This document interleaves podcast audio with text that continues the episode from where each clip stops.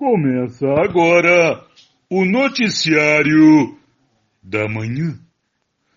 Toda manhã, uma notícia nova. Tá, tá, tá. Você sabia que o maior roedor já registrado na América do Sul habitou terras brasileiras?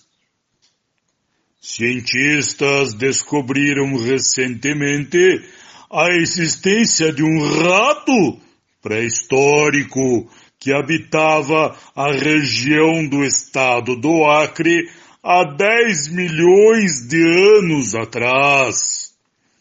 O roedor gigante pesava cerca de 80 quilos e alcançava o tamanho de até um metro e oitenta de altura.